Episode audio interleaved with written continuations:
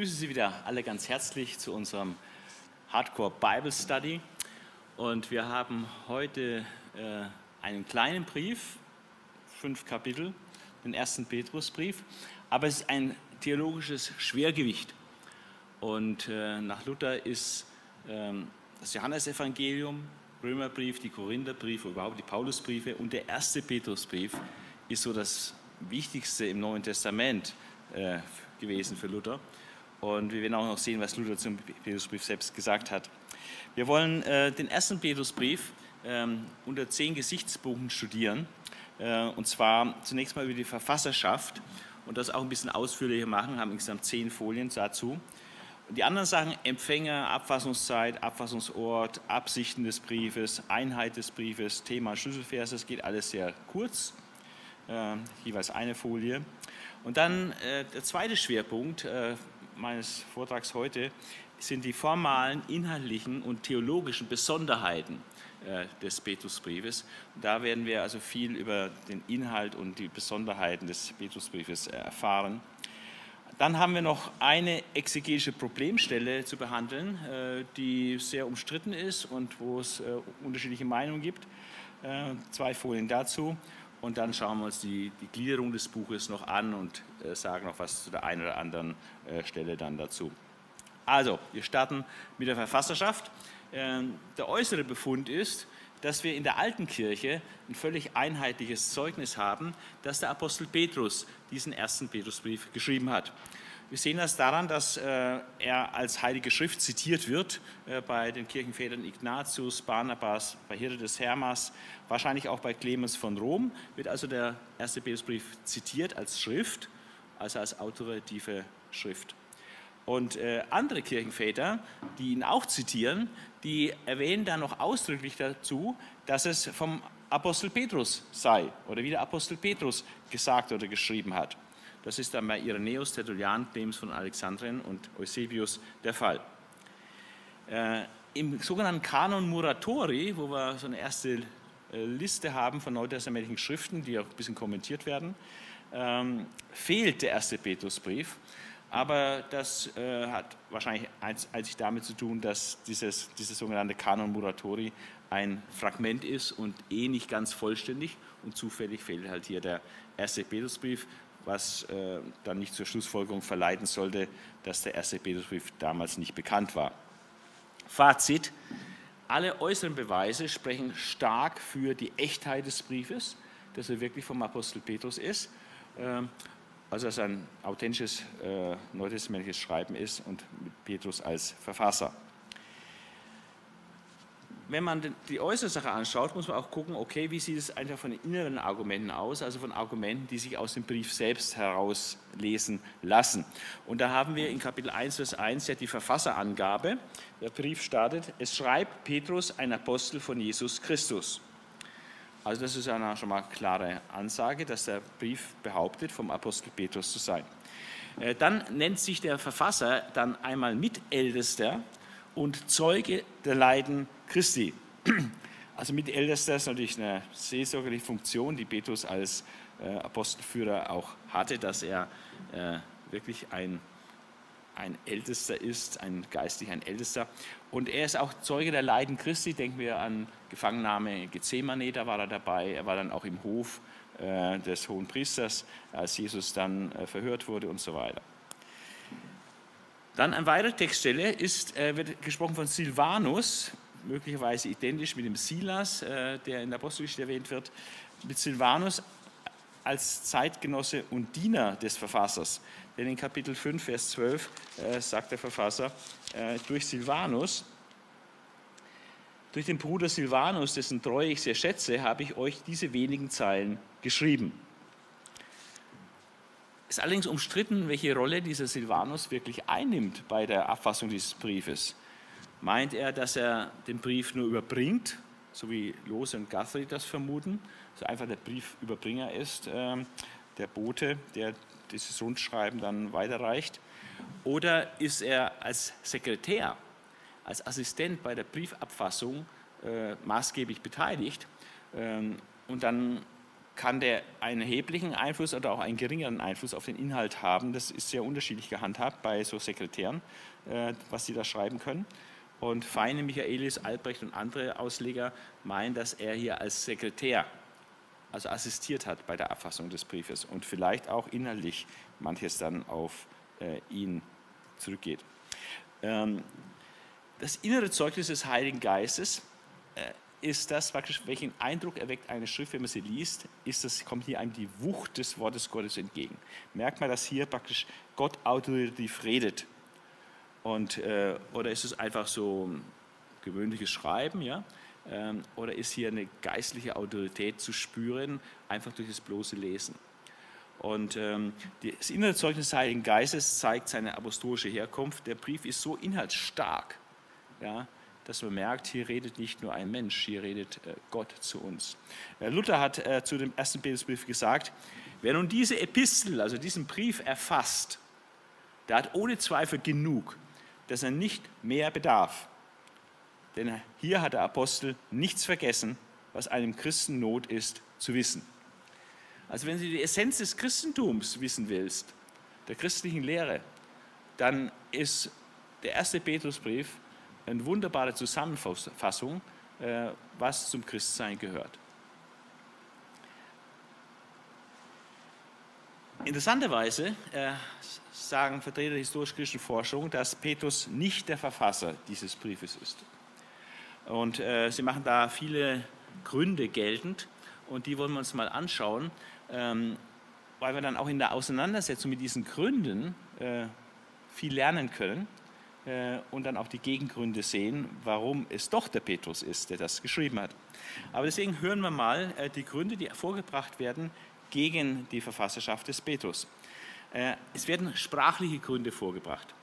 Äh, zum Beispiel sagt 1. Petrusbrief ist ein ganz flüssiges Griechisch, also sie umgangssprachliche Griechisch, das heißt Koine, Koine-Griechisch, äh, was so im dritten bis Jahrhundert vor Christus bis so zweites, drittes Jahrhundert nach Christus gesprochen wurde. Und das ist, also da gehört es da rein, dieses Koine-Griechisch und ist ganz flüssig im Gegensatz zum zweiten Petrusbrief, der relativ holprig ist. Ähm, der Satzbau ist üblich, normal und man sieht auch Einfluss von der Septuaginta, also der griechischen Übersetzung des Alten Testaments, bei den AT-Zitaten, die hier verwendet werden. Dieser erste Petrusbrief ist ähnlich kunstvoll, vom Griechischen her, wie der Jakobusbrief und bildet zusammen mit dem Hebräerbrief das höchste Sprachniveau des Neuen Testaments. Äh, merkt man zum Beispiel auch daran, dass sogar das seltene Optativ äh, völlig korrekt verwendet wird in Kapitel 3, 14 und 17.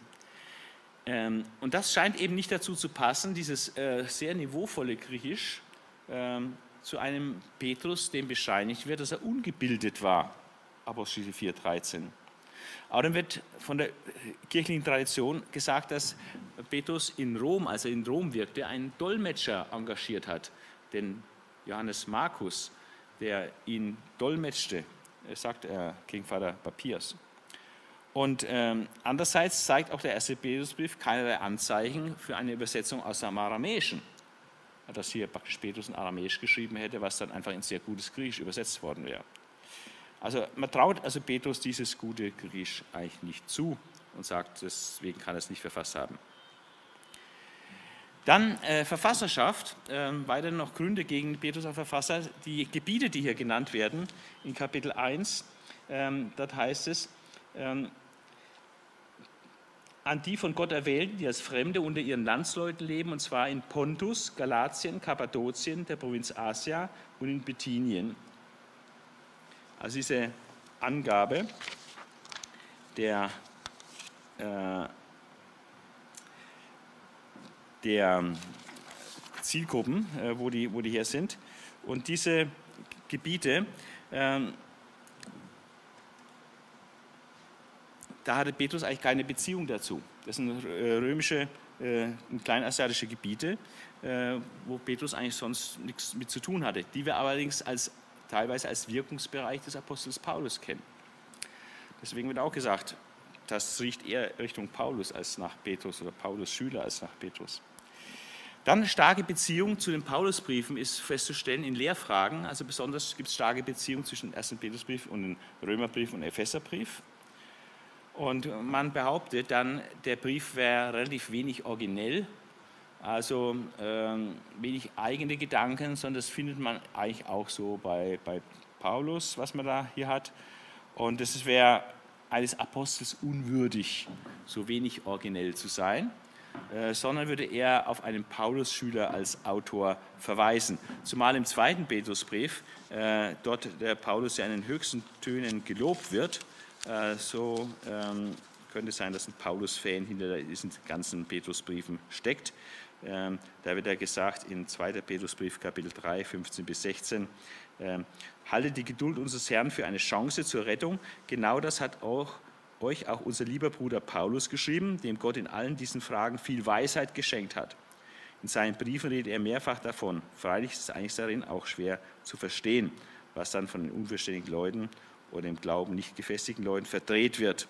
Ja. Also der Paulus wird da sehr hoch gelobt äh, im, am Ende des zweiten Petrusbriefes. Von daher schließt man auf den Paulus-Schüler, der vielleicht für die Petrusbriefe verantwortlich ist.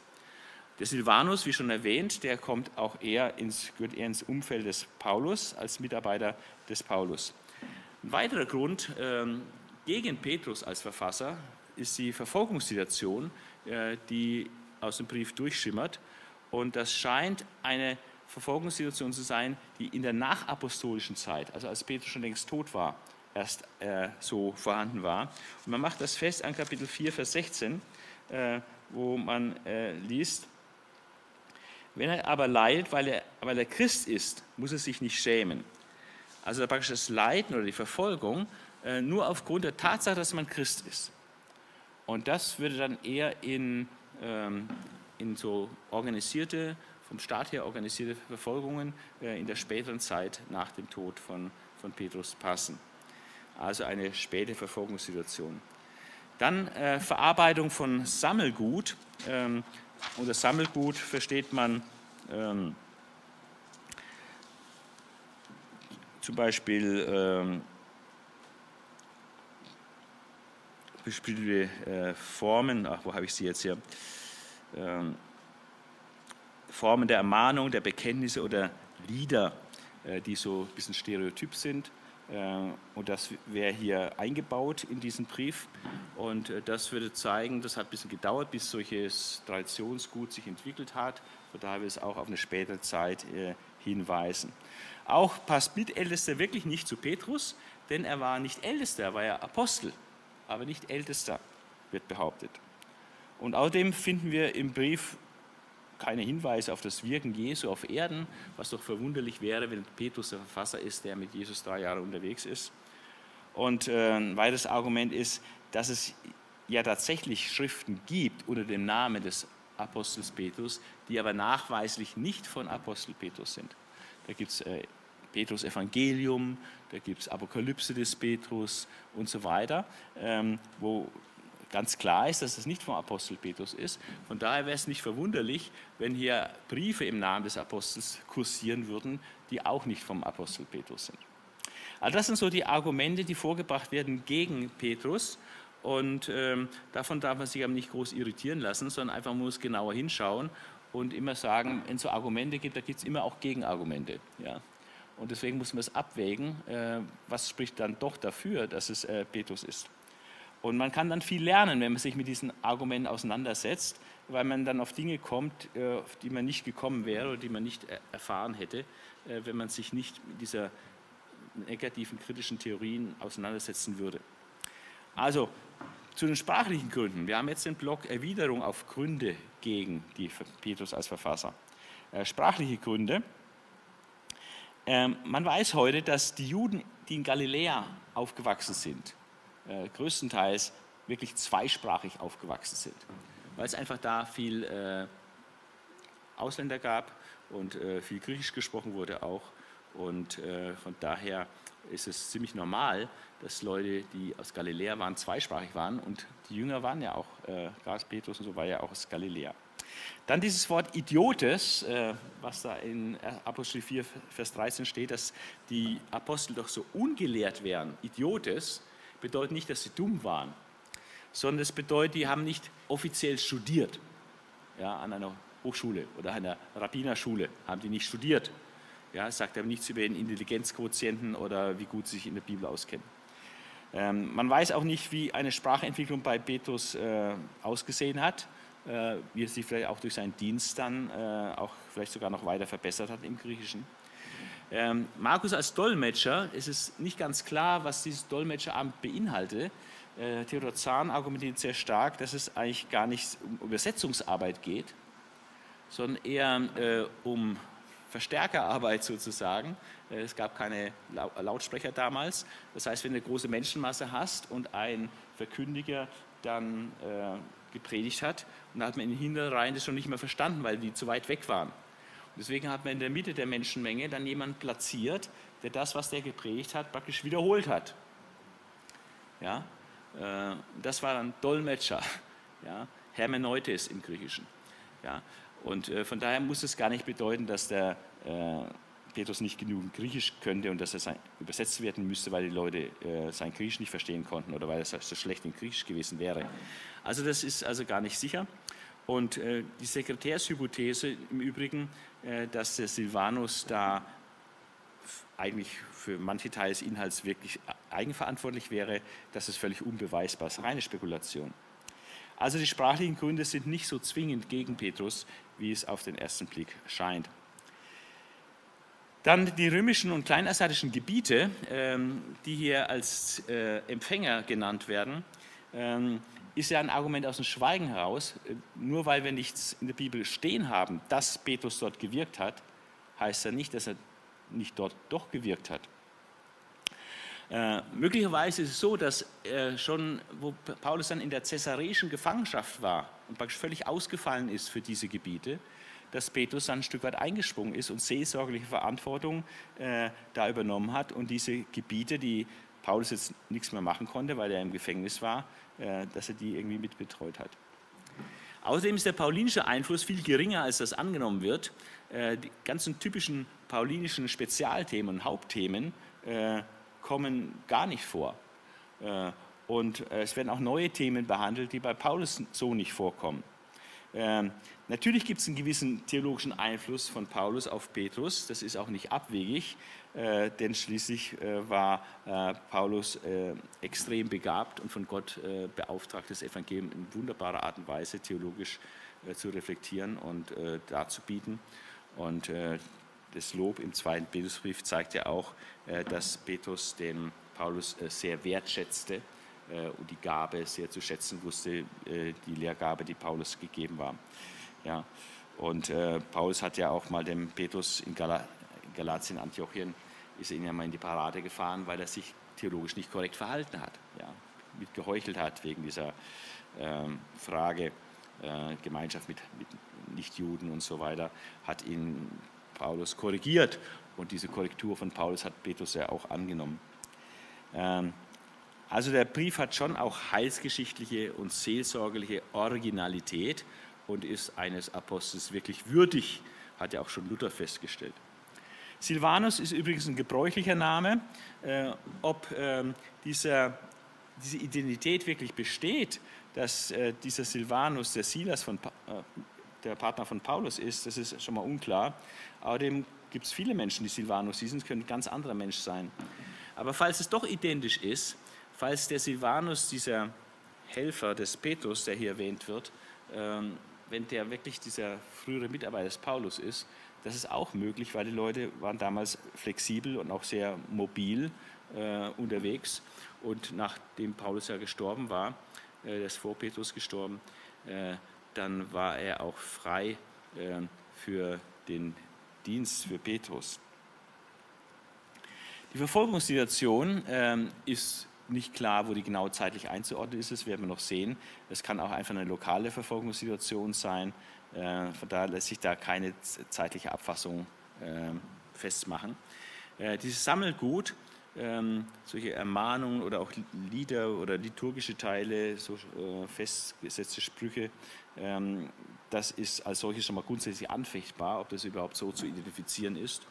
Ähm, eine Rekonstruktion einer Entwicklungsgeschichte, dieses sogenannten Traditionsgutes ist eigentlich unmöglich. Man kann nicht sagen, das und das war in, in, dem Jahrzehnt dann vorhanden und das war erst in späteren Jahrzehnten möglich. Das kann man gar nicht machen. Äh, schon im Römerbrief haben wir eine wunderbare Doxologie, im Philipperbrief haben wir auch eine wunderbare äh, Christushymnus, äh, was wahrscheinlich älteres Traditionsgut ist, was Paulus hier einarbeitet, was zeigt, dass solches Traditionsgut auch sehr, sehr früh in der Gemeinde schon existierte. Also ist kein Argument für eine späte Abfassungszeit. Äh, der Begriff Mitälteste ist seelsorgerlich motiviert. Äh, Petrus stellt sich hier praktisch auf eine Stufe mit den Verantwortlichen der Ortsgemeinden. Als Bruder und Mitältester bezeichnet er sich. Und äh, er hat natürlich auch enorme seelsorgerliche und geistliche Verantwortung wahrgenommen, wie Gemeindeleiter von Ortsgemeinden auch. Die fehlenden Hinweise auf Jesu Wirken auf Erden ist ähm, ein Argument aus dem Schweigen heraus, mal grundsätzlich von der Art des Arguments. nur weil etwas nicht erwähnt wird, äh, heißt es, dass es dem Verfasser, heißt es nicht, dass es dem Verfasser nicht bekannt sei. Ähm, außerdem ist ja interessant, wie argumentiert wird. Im zweiten Petrusbrief werden genau viele Situationen aus dem Leben Jesu wiedergegeben, aus dem Erden, Erdenleben Jesu wiedergegeben. Und dann wird aber gesagt, naja, das ist Erfälschung. Ne? Äh, um den Eindruck zu erwecken, dass er Petrus sei, hat er so viele gegeben. Also wie er es macht, ist es falsch. Bringt er welche äh, aus, Beispiel aus dem Leben Jesu, äh, dann ist es praktisch künstlich, um zu täuschen, dass er da Petrus, Jesus gekannt hätte, also dass er Petrus wäre. Äh, bringt er nicht so viel, dann heißt, naja, es kann ja nicht Petrus sein, weil er keine bringt. Ja, also da sieht man diese Argumente, wie, wie absolut äh, subjektiv diese sind. Und die Existenz pseudepigraphischer Schriften, ja natürlich gibt es die, das ist äh, Tatsache, dass es äh, Schriften im Namen des Petrus gibt, äh, die aber nicht wirklich von Petrus sind. von daher ist eine gewisse Vorsicht angebracht. Aber ein Missbrauch ist ja immer kein Beweis gegen den rechten Gebrauch. Und ähm, 1. Petrusbrief ist eben nicht als Pseudepigraphie, also als so unter dem Namen des Petrus veröffentlichtes Schreiben bekannt oder äh, bewiesen, ja, sondern im Gegenteil, äh, Alte Kirche hat ja klar es als Petrusbrief anerkannt, sonst hätten sie es auch gar nicht ins Neue Testament aufgenommen. Die Empfänger, das Zielgebiet, äh, habe ich schon erwähnt. Es ist hier im ersten Petrusbrief werden erwähnt Pontus, Galatien, Kappadokien, der Provinz Asia und in Bithynien. In Galatien und der Provinz Asia hat Paulus äh, sehr massiv äh, gearbeitet. Ja, ähm, in anderen ist er vorbeigekommen. Ähm, also es sind Gebiete in der heutigen Türkei. Und der Leserkreis äh, sind entweder judenchristliche Leser, äh, manche vermuten das. Ähm, judenchristliche Leser ähm, können ja auch dann, Juden waren ja in aller Welt zerstreut, natürlich gab es auch in diesen Gebieten manche äh, Juden, die dann auch vielleicht zum Glauben gekommen sind und die vielleicht hier angesprochen werden. Aber es ist viel, viel wahrscheinlicher, dass es einfach heidenchristliche Gemeinden sind, heidenchristliche Leser, ähm, weil einfach die Juden da sehr wenig zahlreich waren äh, dort. Und ähm, auch der, äh, das Alte Testament, äh, stopp, nochmal, der Hinweis, also das Argument für judenchristliche Leser spricht, dass der Verfasser sehr stark das Alte Testament auch gebraucht und offenbar auch eine gute Kenntnis des Alten Testaments bei seinen Lesern voraussetzt. Ähm, der Begriff Diaspora ähm, in der Zerstreuung der in 1. Petrus 1, Vers 1 gebraucht wird, ähnlich wie in Jakobus 1, Vers 1, ähm, könnte natürlich schon auf Juden hinweisen, weil Diaspora so ein typisch jüdischer Begriff ist. Ähm, auch haben wir Illustrationen aus dem Alten Testament, wird auf den Auszug aus Ägypten angespielt, wird auf die Zeit Noahs angespielt. Also es gibt so ein paar Dinge, äh, die jüdisches Verständnis oder jüdische Leser äh, nahelegen könnten, aber die sind so allgemein, ähm, dass man unmöglich sagen kann, das muss deswegen zwangsläufig nur Juden, kommen nur Juden als Leser in, in Betracht. Es gibt nämlich äh, eine ganze Reihe von Hinweisen, äh, die gerade zeigen, dass die Leser eher im, äh, im Heiden, heidenchristlichen Bereich zu finden sind. Ähm, es wird in 1.18 erwähnt, die Väter hatten einen eitlen und nichtigen Wandel. Das ist etwas, was eher zu Heiden passt, Heiden, Christen passt, deren Väter eitlen, nichtigen Wandel hat, würde man eher nicht so von Juden so formulieren. Ähm, dann die Begierden zur Zeit ihrer Unwissenheit ist auch etwas, was mehr so ins äh, heidenchristliche Lager äh, reicht. Das also im Heidentum war diese, dieses zügellose Nachgeben der Begierden viel, viel stärker als äh, bei den Juden. Ähm, dann vor allem der Vers in Kapitel 2, Vers 9 bis 11, wo es heißt, dass früher, dass sie nicht ein Volk waren, jetzt aber ein Volk zum Besitztum, was auf die Prophetie bei Hosea anspielt mit den Namen der Kinder, äh, nicht mein Volk und so, sondern mein Volk heißen. Das ist eigentlich ein ziemlich klares Indiz, äh, nicht mein Volk, äh, dass es eben die Leserleute sind, die nicht zum Volk Israel gehört haben früher, sondern Heidenchristen waren. Und ähm, in diesen Gebieten, die da erwähnt werden, waren natürlich die Heidenchristen äh, in der großen Mehrheit, Judenchristen waren da in einer, in einer großen Minderheit. Und ähm, in 1. Petrus 2, 11 bis 17 werden Sklaven und Bürger angesprochen. Und ähm, dann konzentriert sich der Text dann auch hauptsächlich auf Sklaven. Herren werden gar nicht erwähnt. Und äh, das, daraus kann man schließen, dass die Gemeinde wohl hauptsächlich aus Sklaven bestand.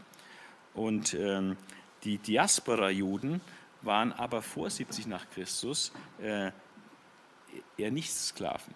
Ja. Ähm, einfach von ihrer sozialen Stellung her. Also das waren nur ganz vereinzelte Juden, die als Sklaven äh, unterwegs waren äh, zu dieser Zeit. Ja, also dass man sagen kann, die Argumentation für heidenchristliche Leser äh, ist also doch deutlich stärker als judenchristliche Leser. Zur Abfassungszeit äh, und auch damit zum Thema, welcher Verfolgungszeit wird hier vielleicht äh, reflektiert, kann man Folgendes sagen. Es gibt äh, vier mögliche Verfolgungssituationen, die man sich hier vorstellen kann. Es gab einmal immer wieder lokale Verfolgungen, äh, viele, äh, an verschiedenen Stellen, in verschiedenen Stellen des Reiches, die kürzer oder länger gedauert haben und die man eigentlich nicht genau datieren kann weil immer wieder es Schwierigkeiten gab, es zu Verfolgungssituationen kam, in der einen Stadt, in dem einen Gebiet, in der einen Provinz, aber anders nicht unbedingt. Und so, das kann man dann nicht terminlich festmachen. Verfolgung, die man terminlich festmachen kann, gibt es äh, drei. Einmal die neronische Verfolgung um 64 nach Christus. Äh, die Verfolgung unter Nero ist ja sehr bekannt, äh, aber die war wahrscheinlich eigentlich sehr stark nur auf die Stadt Rom konzentriert. Von daher würde die für diese Gebiete, die hier als Zielgruppe angenannt genannt werden, eigentlich ausfallen. Und dann die, die, die domitianische Verfolgung, ca. 90 bis 100 nach Christus, wäre dann klar nach dem Tod des Petrus. Oder später noch die Trajanische Verfolgung, ca. 111 nach Christus. Auch das wäre lange nach dem Tod des Petrus. Also wenn diese Verfolgungen der Hintergrund wären, dann kann Petrus nicht der Verfasser dieses Briefes sein. Wenn der Brief aber echt ist, wirklich äh, von Petrus, dem Apostel, verfasst, wofür sehr vieles spricht, ähm, dann ähm, kommt domitianische Verfolgung und trojanische, trajanische Verfolgung überhaupt nicht in Betracht, sondern bestenfalls die neronische Verfolgung oder eben lokale Verfolgung. Äh, Albrecht datiert den Brief daher auf 62 nach Christus, ähm, vor allem auf dem Hintergrund, äh, dass diese ähm, Angabe in Kapitel 5, Vers 13, wo, er heißt, äh, wo die Grüße ausgerichtet werden, wo es heißt, die Gemeinde in dem Babylon hier lässt euch grüßen. Babylon wird von den meisten als Deckname für Rom verstanden. Und äh, also befindet sich Petrus in Rom, äh, 62 nach Christus. Und so etwa könnte der Brief da äh, von Rom aus entstanden sein, 62 nach Christus. Andere Ausleger gehen ein bisschen später, so 64 nach Christus, was dann vielleicht auch schon mit der neurologischen Verfolgung in Zusammenhang stehen könnte. Wenn der Brief unecht ist, nicht vom Apostel Petrus, dann wird er meistens so ins letzte Jahrzehnt des ersten Jahrhunderts datiert, 90 bis 95, sagt Kümmel, Ende des ersten Jahrhunderts sagt Lose. Der Abfassungsort, ähm, es grüßt euch, die Gemeinde in dem Babylon oder die Gemeinde Babylons lässt euch grüßen. Was ist mit Babylon gemeint? Da gibt es äh, drei Möglichkeiten, die diskutiert werden. Es gibt ein antikes Babylon, das groß berühmte, bekannte Babylon, Hauptstadt des babylonischen Weltreiches, aber das war völlig zerstört war eine Ruinstadt, Trümmerfeld. Da gab es keine Menschen, die dort lebten. Und von daher auch keine Gemeinde, die dort war. Alles scheidet einfach aus. Ähm, Babylon hieß aber auch ein Vorort von Alexandria. In Alexandria lebten viele Juden, von daher könnten in Babylon auch eine Gemeinde sein. Das würde heißen, dass der Petrus dann in, in Ägypten war, in diesem Vorort von Alexandria, wo er das geschrieben hat, ist aber sehr unwahrscheinlich.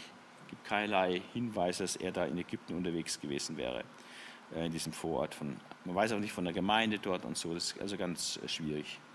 Von daher ist es äh, sehr naheliegend, dass da die allermeisten Ausleger glauben, dass Babylon einfach so ein Deckname ist für Rom. Und das ist eben, die Mehrheit sieht das so. Und das ist, äh, hängt zusammen auch mit der Offenbarung 17 und 18 später, wo von der Hure Babylon geredet wird. Ja, ähm, und äh, das wird dann als Stadt identifiziert, äh, die die Königsherrschaft über die Könige der Erde hat. Also das ist dann Rom.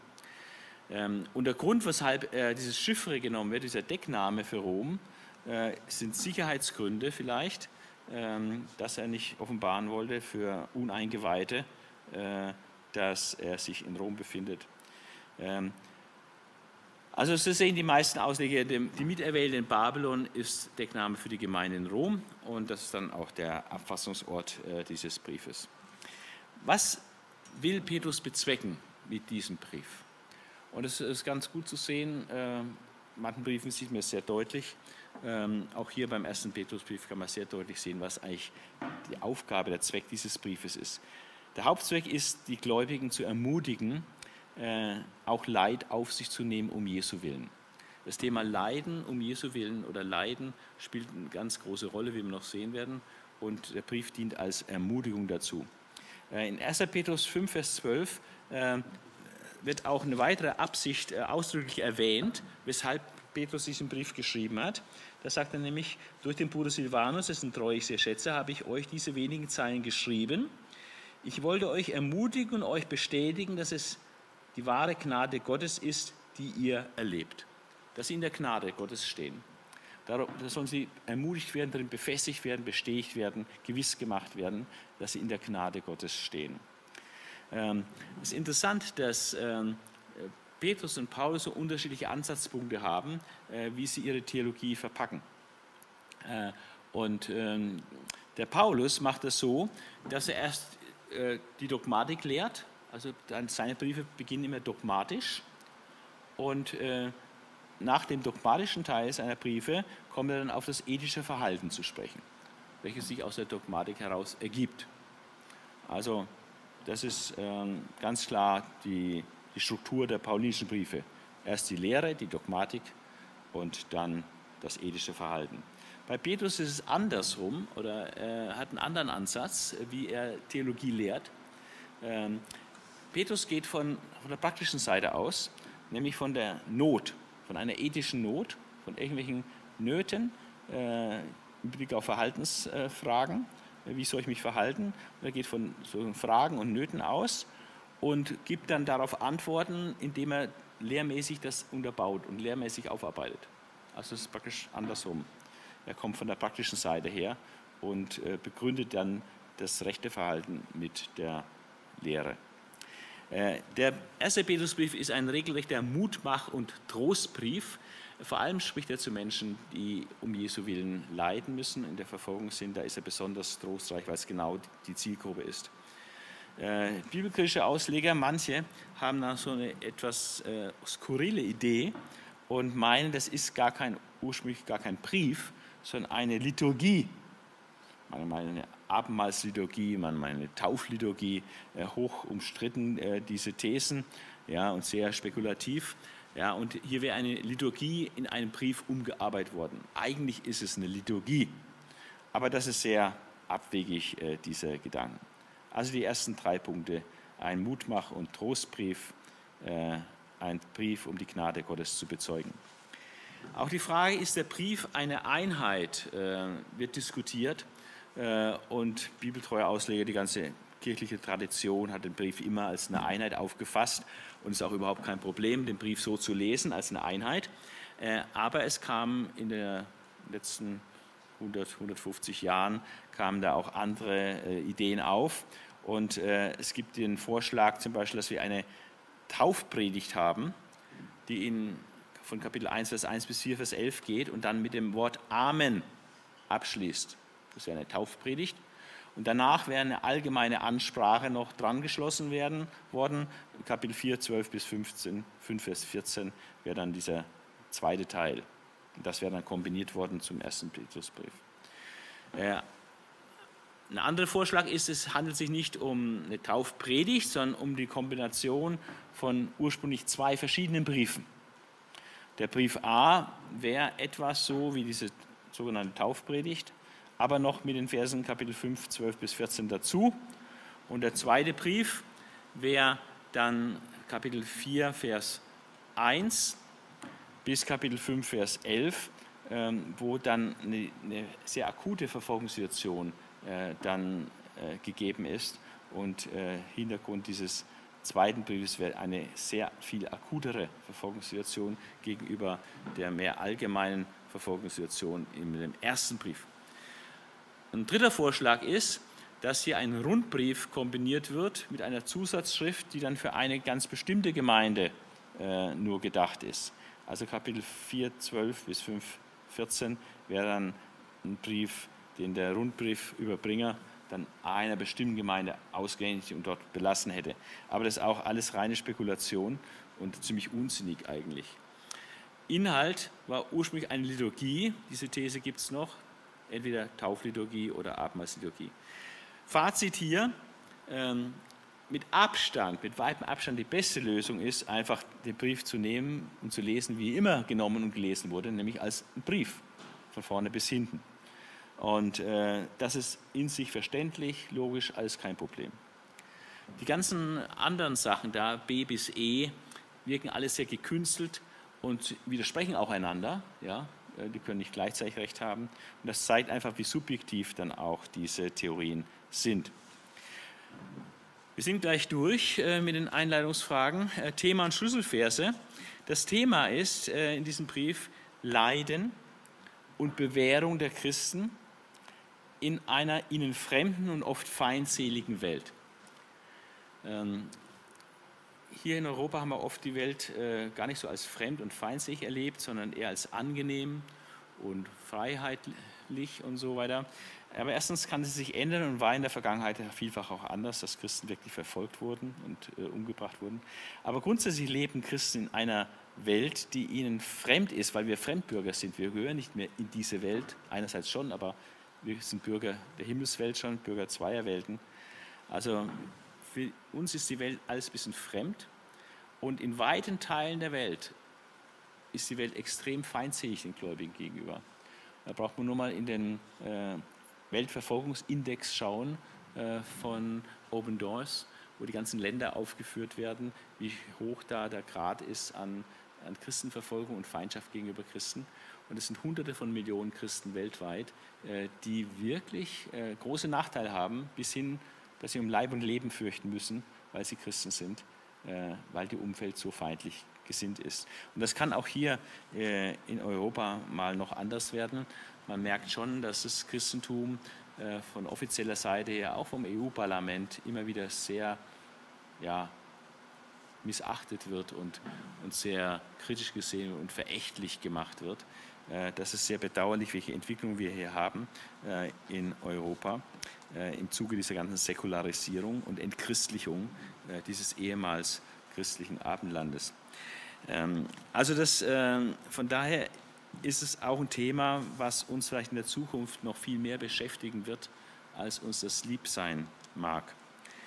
1. Petrus 2, Vers 9 ist dann einer der Schlüsselverse, wo man sagen kann, aber ihr seid ein ausgewähltes Geschlecht, eine königliche Priesterschaft, ein heiliges Volk, das Gott selbst gehört. Er hat euch aus der Finsternis in sein wunderbares Licht gerufen, damit er verkündigt, wie unübertrefflich er ist. Also unsere Stellung, unsere Funktion als, als Gemeinde Jesu, äh, ihr seid ein ausgewähltes Geschlecht, eine königliche Priesterschaft, das ist unser Adel, unsere Stellung in Christus, ein heiliges Volk, das Gott selbst gehört. Wir sind Eigentumsvolk Gottes. Früher war das Israel das Eigentumsvolk Gottes. Hier ist die Gemeinde auch Eigentumsvolk Gottes. Sie ist ja in Israel eingepfropft. Er hat euch aus der Finsternis, dieser geistlichen Finsternis, in sein wunderbares Licht gerufen, damit ihr verkündigt, wie unübertrefflich er ist. Das ist unsere Aufgabe, seine Tugenden, seine, seine Fähigkeiten und Charaktereigenschaften zu verkündigen. Das ist ein, ein Vers, der sehr stark äh, so eine zentrale Aussage des Briefes ist. Ein zweiter Vers, der dann auch sehr stark äh, zentral ist, ist der Kapitel 4, Vers 13. Und da heißt es, freut euch vielmehr darüber, dass ihr so Anteil an dem Leiden des Messias habt, denn wenn er dann in seiner Herrlichkeit erscheint, werdet ihr mit Jubel und Freude erfüllt sein. Also die Christen sollen sich nicht wundern, dass sie angefeindet werden, dass sie verfolgt werden, dass übel über sie geredet wird. Ja, äh, das ist nichts Ungewöhnliches, sagt Petrus in Vers 12. Und dann in Vers 13, freut euch vielmehr darüber, dass ihr auf diese Weise, wenn das geschieht, so Anteil an den Leiden des Messias habt. Warum? Nicht, weil wir masochistisch sind und gerne leiden, sondern weil beim Messias es auch war. Durch das Leiden ging es zur Herrlichkeit. Und bei uns wird es dann auch so sein. Durch das Leiden der Christen geht es dann zur Herrlichkeit. Wir müssen durch viel Leiden, viel Trübsal und Not in die Herrlichkeit Gottes eingehen, hat Paulus auch mal gesagt. Ähm, denn wenn er dann erscheint in seiner Herrlichkeit, wird ihr mit Jubel und Freude erfüllt sein. Also wir müssen gucken, auch wenn wir jetzt leiden mit Christus, das heißt, dass wir genauso sicher dann auch verherrlicht werden mit Christus. Also von daher sind das seit zwei sehr, sehr zentrale Aussagen äh, des Briefes. Jetzt kommen wir zum zweiten großen Hauptteil des heutigen Vortrags, die formalen, inhaltlichen und theologischen Besonderheiten äh, dieses Briefes. Und ähm, ich sage es schon mal vorweg, der Brief ist wirklich sehr, sehr gehaltvoll und es ist wirklich wert, intensiv studiert zu werden. Zunächst mal formal, äh, der erste Petrusbrief gehört zu den sieben sogenannten katholischen Briefen. Katholisch hat aber nichts mit römisch-katholischer Kirche zu tun, sondern einfach mit dem Begriff allgemein. Also sind Briefe, die der allgemeinen Christenheit gegeben sind, nicht nur einer speziellen Ortgemeinde, Ortsgemeinde oder einem Mitarbeiter in spezieller Weise ursprünglich geschrieben ist, sondern von vornherein ist es der, der Christenheit so als Erbe gegeben worden. Und da, diesen sieben katholischen Briefen zählen der erste und der zweite Petrusbrief, der erste, zweite und dritte Johannesbrief, Jakobusbrief und der Judasbrief. Die sind so ganz allgemein. Äh, interessant ist dann ein nächstes, äh, dass wir hier eine starke Ähnlichkeit haben in dem Aufbau äh, der Reden des Petrus, wie, in, wie, sie in der Apostelgeschichte, äh, wie wir einige Reden finden wie diese Reden aufgebaut sind und äh, was er dort gesagt hat und was er jetzt hier im ersten Petrusbrief äh, sagt. Ähm, da kann man dann verschiedene Texte miteinander vergleichen, also zum Beispiel 1. Petrus 1, 21 mit Apostel 2 und 1, 27 mit Apostel 10 und 2, Vers 7 mit Apostel 4. Also es ist interessant, dass da so Bezüge gibt, gerade zu den Reden des Petrus in der Apostelgeschichte. Also ist ja klar, ein Prediger bringt immer wieder auch seine bestimmten Punkte und seine Beispiele und bestimmte Argumente und bestimmte Themen bringt er immer wieder. Von daher ist es kein Wunder, dass sowas äh, dann auch wieder zu finden ist, dass er manche Sachen, die er in den Reden in der Apostelgeschichte erwähnt hat, dass er das auch jetzt in seinem äh, Brief wieder drauf zugreift. Zweite, äh, dritte Besonderheit ist, ist, dass es hauptsächlich ein Trost und Ermahnungsworte ist ähm, und zwar so von einem wirklich geistlich, geistlichen Haudegen, möchte ich mal sagen. So ein geistlich gereifter alter Mann, alter Petrus, der jetzt so kurz vor seinem Lebensende steht. Und da kommt ein bisschen die Altersmilde durch, ja.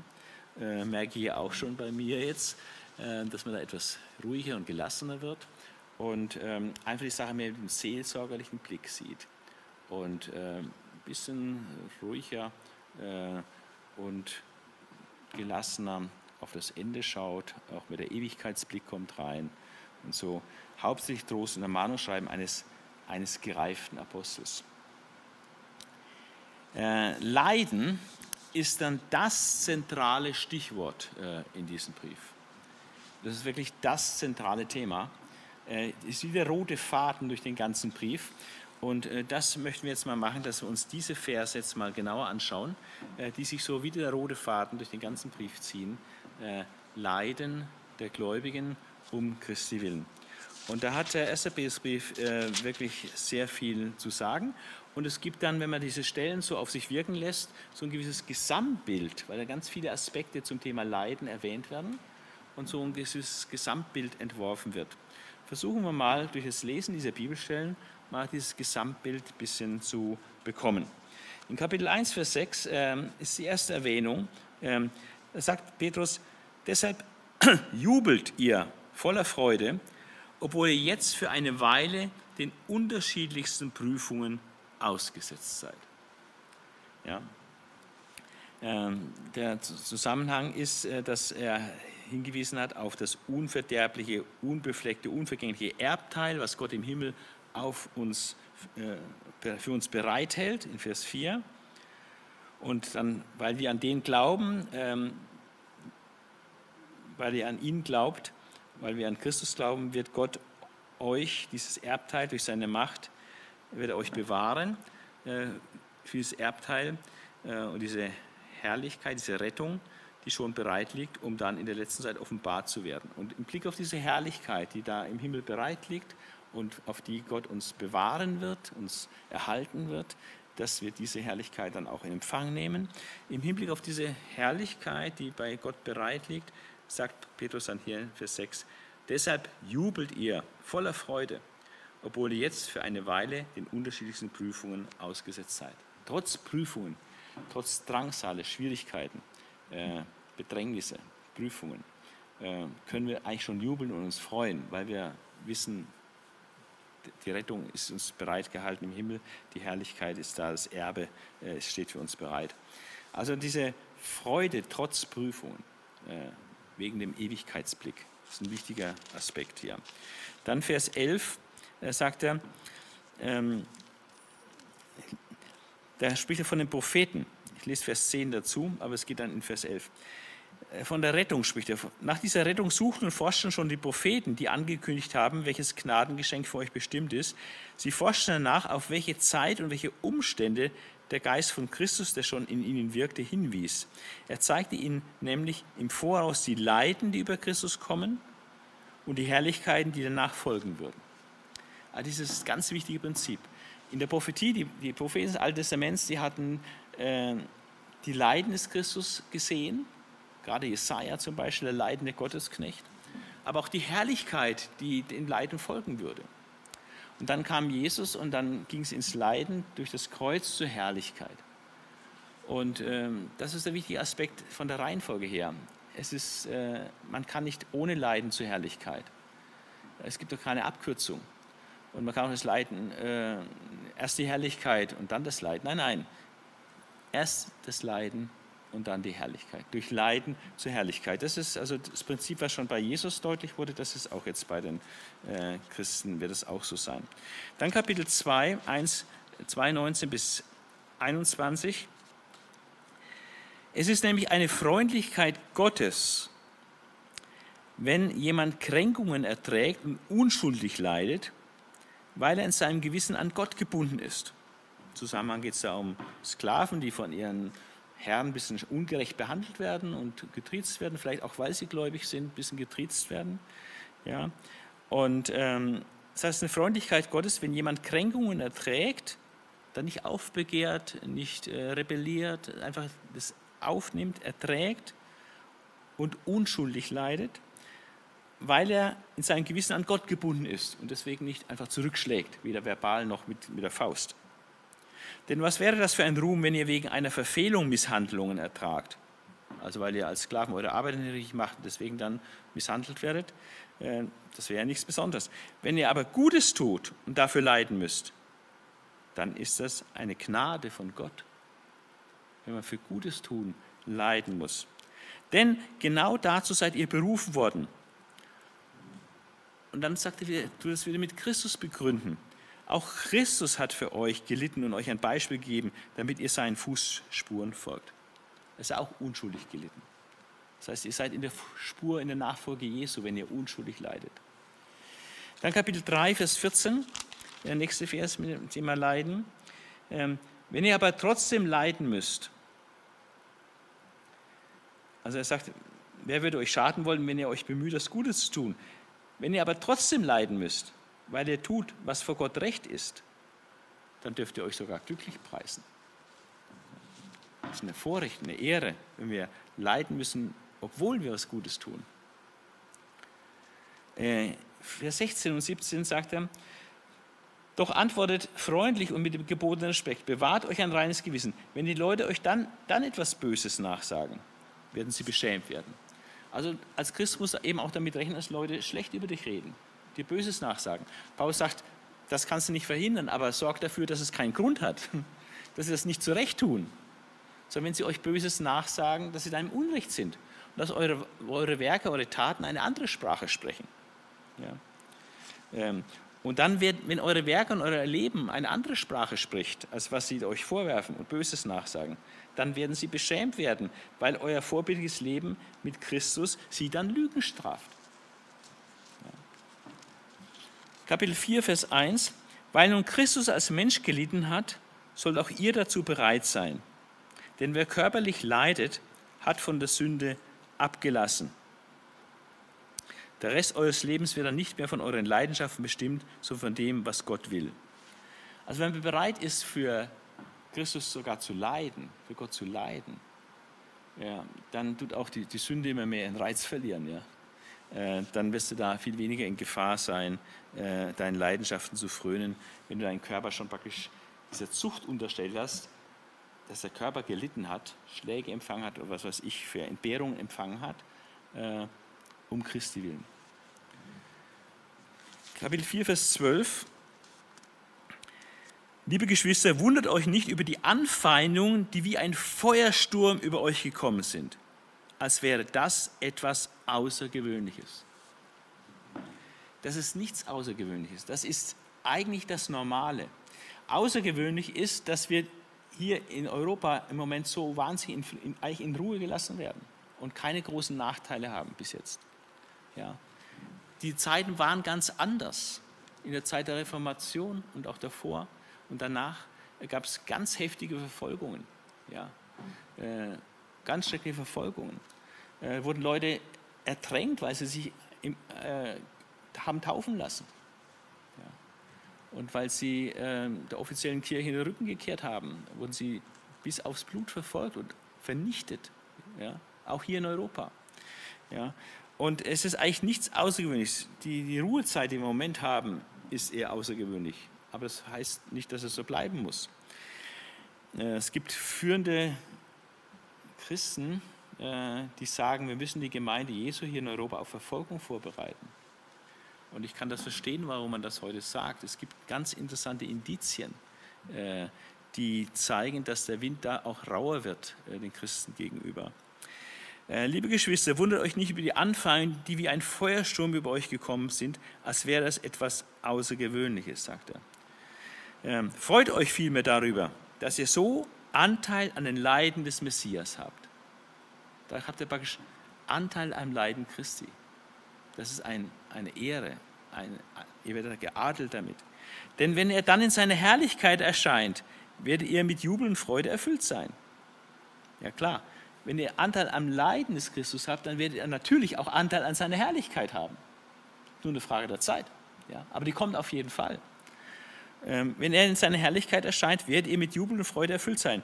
Wenn ihr beschimpft werdet, weil ihr zu Christus gehört, dann seid ihr glücklich zu nennen, denn dann ruht der Geist der Herrlichkeit Gottes auf euch. Natürlich darf es nicht sein, dass jemand von euch leiden muss, weil er ein Mörder ist oder ein Dieb oder ein anderer Verbrecher oder weil er sich in fremde Angelegenheiten einmischt. Da wird er zu Recht leiden müssen, eingesperrt werden oder was weiß ich. Ja. Das soll nicht bei euch sein. Aus solchen Gründen sollt ihr nicht leiden. Ja. Wenn er aber leidet, weil er Christ ist, dann muss er sich nicht schämen. Dann muss er nicht, auch wenn andere Christ als, als Schimpfwort benutzen, du musst dich da nicht schämen. Und wenn du leiden musst, weil du Christ bist, muss sich nicht schämen. Er preise vielmehr Gott, dass er diesen Namen tragen darf. Denn in der jetzigen Zeit nimmt das Gericht bei der Familie Gottes seinen Anfang. Denn dass wir gerichtet oder geläutert werden müssen, was wir dann erst die erwarten, die der guten Botschaft Gottes nicht gehorchen wollen. Also das Leiden dient ja auch der Läuterung und der Reinigung. Ja? Ähm, hat auch positive Auswirkungen in der Heiligung. Ja? Äh, dass wir Sünde viel mehr ernst nehmen und so weiter. Ähm, und wenn das schon bei den Gläubigen so ist, dass sie geläutert werden und durch Leiden gezüchtigt und gereinigt werden, äh, ja, wie viel mehr, was haben dann die zu erwarten, die, die ganz ungläubig sind? Vers 19 noch. Wer also nach dem Willen Gottes zu leiden hat, nach dem Willen Gottes zu leiden. Also wenn du als Christ leidest, dann kann das der Wille Gottes sein für dich in dieser Situation. Wer also nach Willen Gottes zu leiden hat, soll sich seinem treuen Schöpfer anbefehlen und nicht aufhören, Gutes zu tun. Nicht zurückschlagen, nicht äh, Gott Vorwürfe machen, sondern einfach weiter. Business as usual. Weiterhin Gutes tun. Wenn Gott will, dass ich leide, dann leide ich, aber ich werde weiter Gutes tun. Das ist äh, die Haltung, die, die Petrus hier einfordert. Kapitel 5, Vers 1. Als Mitälster wende ich mich jetzt an eure Gemeindeältesten, weil ich sowohl Zeuge vom Leiden des Messias bin, als auch Teilhaber an seiner Herrlichkeit, die bald erscheinen wird. Also wieder Leiden des Messias und der Herrlichkeit danach. Und Petrus war Zeuge. Er weiß, was es heißt, zu leiden. Und eine Auspeitschung, äh, das ist eines der schrecklichsten Dinge, was ich mir vorstellen kann. Und Jesus wurde ausgepeitscht. Jesus, Petrus war Zeuge vielleicht dieser Auspeitschung. Ja. Und äh, überhaupt der Leiden, auch der Kreuzjugend dann und so. Ähm, es ist äh, kein Pipifax. Ähm, und dann noch äh, Vers 10. Er wird euch aufbauen, stärken, kräftigen und auf festen Grund stellen, auch wenn ihr jetzt eine Weile leiden musstet. Ja. Auch immer eine gewisse Begrenzung. Das ist nicht äh, ewig. Das sind Phasen auch des Leidens. Jetzt eine Weile leiden musstet. Gott wird euch aufbauen, stärken, kräftigen, auf festen Grund stellen. Auch wenn ihr jetzt leiden müsst. Also das Thema Leiden ist ein, das zentrale Thema, äh, des ersten, eines der zentralen Themen des ersten Petrusbriefes. Und äh, er will die Christen ermutigen, es einfach auszuhalten, Christus nachzueifern, der eben auch viel gelitten hat und durch Leiden zur Herrlichkeit kam. Ein weiteres äh, Thema ist dann Hoffnung, ein weiteres Stichwort. Äh, fünfmal äh, kommt in diesem Brief äh, Hoffnung vor, äh, die wir haben dürfen. Hoffnung auf Gott, Hoffnung auf die zukünftige Herrlichkeit, ja, Hoffnung in, in, in schweren Situationen durch Christus. Hoffnung. Ein weiteres äh, großes innerliches Thema ist natürlich Christus.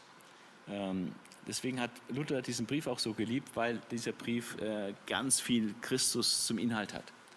Und Christus treibet, ja, Christus vorantreibt, äh, wie Luther so schön gesagt hat. Ähm, wir haben äh, eine starke Betonung der ganzen Christologie, also der Lehre von Christus in diesem Brief. Und ich will das einfach noch mal ein bisschen auflisten, äh, was wir hier haben. Die Person und das Werk Christi werden in Augenschein genommen. Die Vollkommenheit Christi, seine ewige Bestimmung äh, von Gott, dann seine Offenbarung beim ersten Kommen, äh, dass er geoffenbart wurde, als er auf die Erde kam. Dann sein Tod und seine Auferstehung. Viermal wird von seiner Auferstehung gesprochen. Also ich wundere mich, dass Bibelkritiker sagen, es wäre nichts vom irdischen Leben Jesu dabei. Ja? Äh, sein Kommen ist erwähnt, sein Tod, seine Auferstehung, ja? Himmelfahrt ist erwähnt. Ja? Dann sein Abstieg ins Totenreich. Äh, manche verstehen diese Stelle so, wir werden dann auch zurückhalten äh, auf diese Stelle kommen, denn das ist eine der äh, exegetischen Problemstellen hier in diesem Brief. Äh, ist Jesus wirklich äh, ins Totenreich abgestiegen? Was ist da passiert? was steht da in äh, in Kapitel 3, Vers 19 bis 20. Da kommen wir dann noch zu. Dann ist eine Himmelfahrt bezeugt äh, und mehrfach wird auf seine Wiederkunft hingewiesen. Ähm, fünf, viermal auf seine Auferstehung und auch viermal auf seine Wiederkunft. Und das, wenn er dann kommt, äh, er Gericht üben wird. Also das ist äh, viel, was hier gesagt wird über die Person und das Werk Christi. Dann werden sieben Bilder von Christus gebraucht mit sieben verschiedenen Bildern, die gewisse Assoziationen wecken bei uns, äh, wird Christus beschrieben. Er ist das Lamm, das Lamm Gottes. haben wir im Johannesevangelium schon wieder. Siehe das Lamm Gottes, was die Sünde der Welt trägt. Auch hier, er ist das Lamm, 1 Vers 19. Dann ist er der lebendige Stein. Äh, Gott wird auch als Fels bezeichnet im Alten Testament. Und Christus ist der lebendige Stein, der feste Stein, der lebendige Stein. Und dann haben wir eine sehr interessante äh, Beschreibung Christi, äh, wo Prophetie ausgelegt wird. Prophetie auf Jesus, äh, die wir in Jesaja finden, die wir in Psalmen finden, äh, wird hier auf Jesus äh, ausgelegt und gesagt, Jesus ist genau das. In Jesaja 8, Vers 16 wird davon gesprochen, ähm, dass Jahwe einen Stein des Anstoßes legen wird in Zion, also in Jerusalem. Einen Fels des Ärgernisses, wo man sich stößt, wo man sich ärgert. Ja? Und das wird hier zitiert äh, dass Jesus dieser Stein des Anstoßes war, wo sie sich gestoßen haben an ihm, äh, wo sie sich an ihm geärgert haben. Fels des Ärgernisses.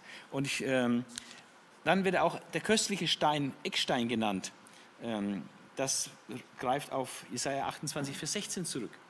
Dort hat Gott die Verheißung gemacht, dass er in Zion, dort wo der Stein des Anstoßes und der Fels des Ärgernisses gelegt war, dass dort in Zion auch einen köstlichen Eckstein platzieren wird. Und wer, äh, dass niemand zu Schanden wird, der auf diesen köstlichen Eckstein vertraut. Ja. Das sind äh, sehr interessante äh, prophetische Aussagen von Jesaja, die hier zitiert werden. Dann wird noch, spricht er noch von dem verworfenen Stein. Christus ist der verworfene Stein, der nicht von den Bauleuten verworfen worden ist, wie es in Psalm 118, Vers 22 steht. Und äh, der dann zwar von den Experten verworfen worden ist, aber der sich dann hinterher als Eckstein, als der entscheidende Stein herausgestellt hat. Und äh, ich nenne das fast so ein bisschen Steintheologie, äh, weil das gibt da noch den zermalmenden Stein, der in, in, in Daniel 2 äh, vorkommt. Und das wird hier zusammengepackt, diese Steintheologie von Jesaja und von Psalm 118 und hört sich dann wie folgt an. Und jetzt will ich das mal lesen, diesen wunderbaren Abschnitt, Kapitel 2, Vers 4 äh, bis äh, 9. Kommt zu ihm, also sagt er zu den Gläubigen, kommt zu ihm, also zu Christus, dem lebendigen Stein. Die Menschen haben ihn zwar als unbrauchbar weggeworfen, das ist eine Anspielung auf Psalm 118, Vers 22. Der Stein, den die Bauleute verworfen haben, dies ist zum Eckstein geworden. Das ist vom Herrn geschehen und ein Wunder vor unseren Augen. Es gehörte zur Passa-Liturgie, äh, das heißt, es gehört zu dem Psalm, der auch dann von Jesus gesungen wurde am letzten Passa, bevor er nach Gethsemane gegangen ist. Ja? Und er war der Stein, von den Bauleuten verworfen, der dann zum Eckstein geworden ist. Also kommt zu ihm der lebendigen Stein. Die Menschen haben ihn zwar als unbrauchbar verworfen, vor Gott aber ist eine ausgesuchte Kostbarkeit. Also klare Anspielung auf Psalm 118. Und lasst euch selbst als lebendige Steine zu einem geistlichen Haus aufbauen. Sind ja der Tempel Gottes, ein geistliches Haus. Zu einer heiligen Priesterschaft, die geistliche Opfer bringt. Durch Jesus Christus nimmt Gott solche Opfer gern an. Darum steht auch in der Schrift, jetzt wird äh, Psalm, äh, jetzt wird Jesaja 28 zitiert. Seht her, ich lege in Zion einen ausgesucht kostbaren Eckstein als Grund. Wer sich auf ihn verlässt, wird nicht zugrunde gehen oder zu Schanden werden. Für euch, die ihr glaubt, ist dieser Stein, also Christus, eine Kostbarkeit. Für die Ungläubigen aber gilt, Jetzt zitiere einen anderen Vers aus Jesaja. Jetzt zitiere Jesaja 8. Für die Ungläubigen gilt, gerade der Stein, stopp, das ist äh, Psalm 118 wieder, gerade der Stein, der von den Fachleuten als unbrauchbar verworfen wurde, ist zum Eckstein geworden. Also für die Ungläubigen gilt Psalm 118, Vers 22. Und für die Ungläubigen gilt auch noch, äh, wie er in Vers 8 sagt, was Jesaja in Kapitel 8, Vers 16 sagt. Er ist ein Stein, an den die Menschen sich stoßen, ein Felsblock, an dem sie zu Fall kommen. Er ist dieser Stein des Anstoßes, dieser Fels des Ärgernisses, wo, die, wo sie zu Fall kommen. Ja. Weil sie dem Wort Gottes nicht gehorchen, stoßen sie sich an ihm. Sie stoßen sich an Christus. Sie ärgern sich an Christus. Das kommt oft im Neuen Testament vor. Ärgert euch das? Hast du nicht gesehen, wie die Pharisäer sich ärgerten über das, was du sagtest? Ja. Also es ist alles Jesaja, Erfüllung von Jesaja 8,16. Doch dazu sind sie auch bestimmt. aber ihr seid ein außergewöhnliches Geschlecht und so weiter. Also Christologie, sieben Bilder von Christus. Er ist der lebendige Stein. Für die Gläubigen ist er dieser köstliche Eckstein, dieser von Menschen zwar verworfen wurde, aber der dann zum Eckstein geworden ist, der köstliche Eckstein, der in Zion gelegt worden ist. Und für die Ungläubigen ist er der verworfene Stein. Äh, er ist der Stein des Anstoßes, des Fels des Ärgernisses. Christus wird auch noch genannt der Hirte und Bischof unserer Seelen und dann sogar nach der Oberhirte, ja, der Erzhirte oder der Oberälteste, könnte man fast sagen. Formale innerliche und theologische Besonderheiten, immer noch Christologie, Christus als Vorbild in Leiden. Das war ja schon das große Thema. Wir haben die Stellen eigentlich alle schon gelesen. Überall kommt da auch vor, dass Christus ja auch gelitten hat. Dass Christus erst gelitten hat, bevor er in seine Herrlichkeit einging und bevor er die Herrlichkeit dann erlangt. Also erst das Leiden und dann die Herrlichkeit. Aber so wie eben Christus als Vorbild im Leiden dargestellt wird, wird auch die Gewissheit der Herrlichkeit Christi äh, bezeugt. Ganz viele Stellen, die von der Herrlichkeit Christi sprechen. Und äh, die sind so großartig, dass ich sie auch gerne mal lesen möchte.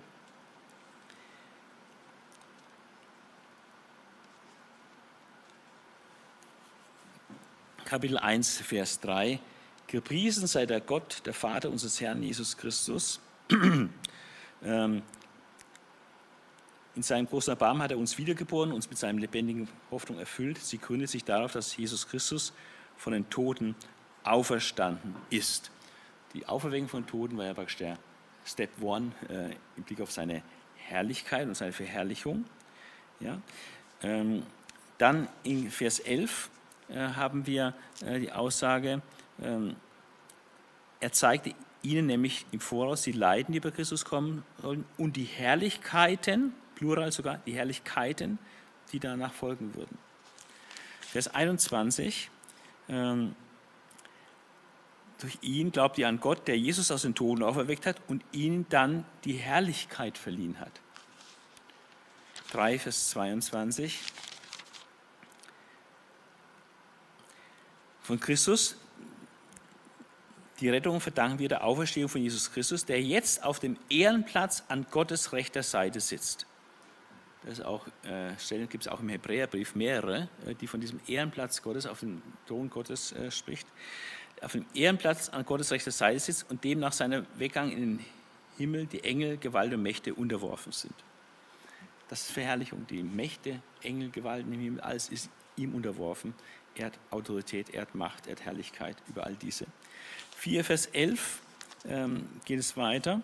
Ähm, da heißt es, dann wird Gott in allem geehrt werden. Möglich ist das durch Jesus Christus geworden, dem die Herrlichkeit gehört und die Macht in alle Ewigkeit. Die Herrlichkeit und die Macht gehört dem Christus in alle Ewigkeit. Starke Aussage.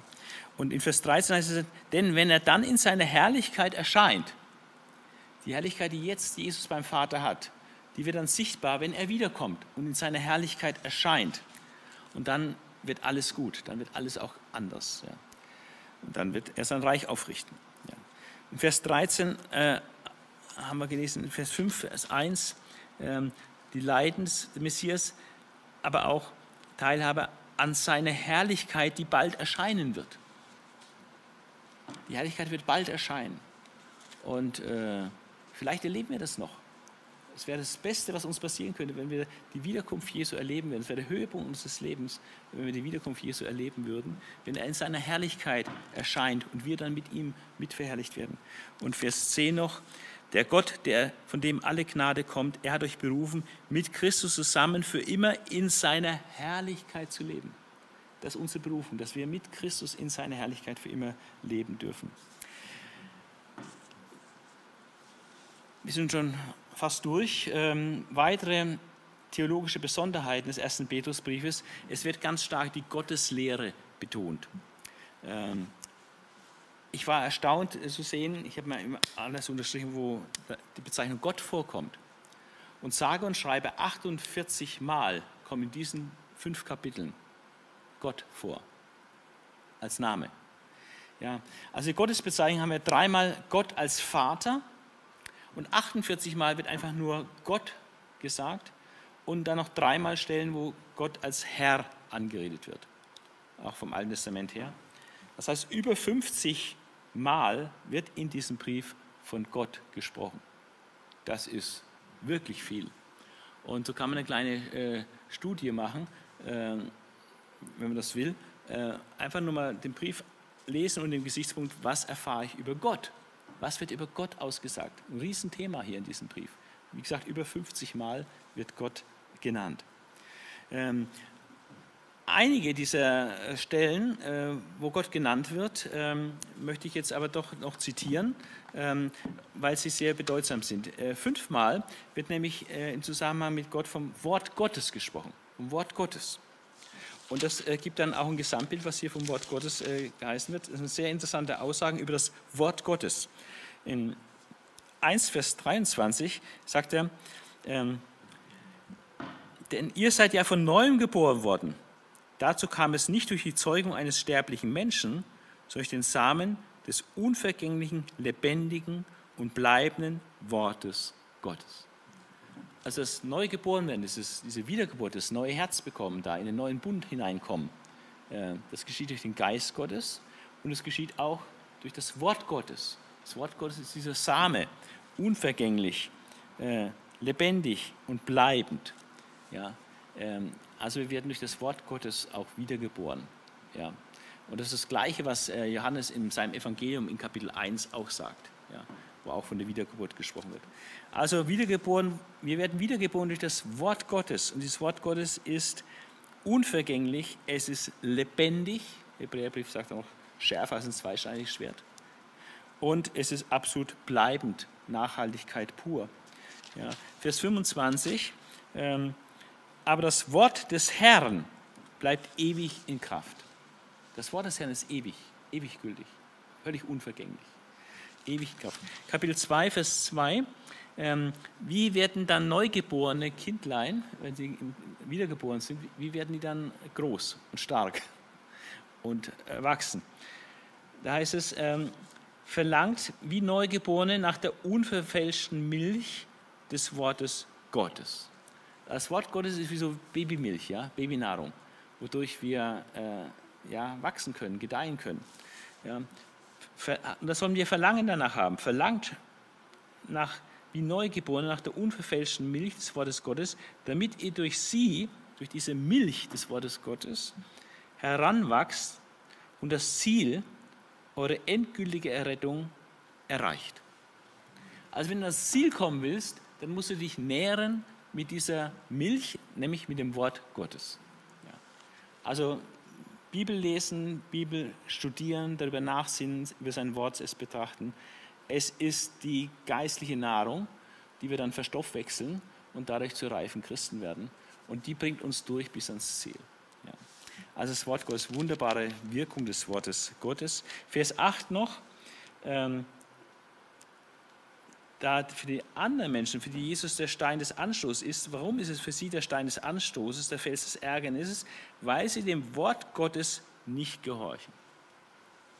Als wer dem Wort Gottes nicht gehorcht, ist auch einer, der sich an Jesus ärgert und stößt, mit ihm nichts anfangen kann. Ähm, und 3 Vers 1, ähm, es gibt ja Mischehen ähm, oder Ehepaare, wo dann erst meinetwegen nur die Frau zum Glauben kommt und der Mann noch nicht. Und wie soll dann die Frau, äh, wie soll dann die Frau da leben in der Ehe? Sie soll in der Ehe bleiben, natürlich soll sie in der Ehe bleiben, aber sie soll ihren Mann nicht dauernd zutexten und sagen, warum bekehrst du dich nicht und so, ja, äh, sondern sie soll durch ihr vorbildliches Leben ihren Mann eigentlich überzeugen. Ja. Und das ist ein wunderbarer Vers in Kapitel 3, Vers 1. In derselben Weise sollen auch ihr Frauen euch euren Männern unterordnen, damit werden auch solche Männer gewonnen, die nicht auf das Wort Gottes hören wollen. Also es gibt Männer, die wollen dann nicht auf das Wort Gottes hören, werden aber dann über, doch überzeugt von dem Lebenswandel ihrer Frau. Das ist stark. Das ist echt ein ermutigendes Wort auch für Frauen, die einen ungläubigen Mann haben, ähm, dass sie nicht viele Worte machen, weil die hören nicht auf das Wort Gottes, aber durch ihre Taten können sie doch noch seine Aufmerksamkeit äh, erlangen. Dann äh, ist vom Willen Gottes an mehreren Stellen die Rede. Äh, was Gott will, ist ja immer so ein Thema bei Christen. Ne? Was will Gott? Und oft sind es dann Dinge, wo ich eigentlich selber entscheiden soll und muss. ob ich das mache oder so. Äh, wo Gott da keinen Zettel vom Himmel kommen lässt, äh, was ich da zu tun habe. Aber es gibt da Dinge in der Bibel, wo ganz klar steht, das ist das, was Gott will. Und da gehen Christen oft vorbei und denken gar nicht daran, dass Gott ist, dass er will.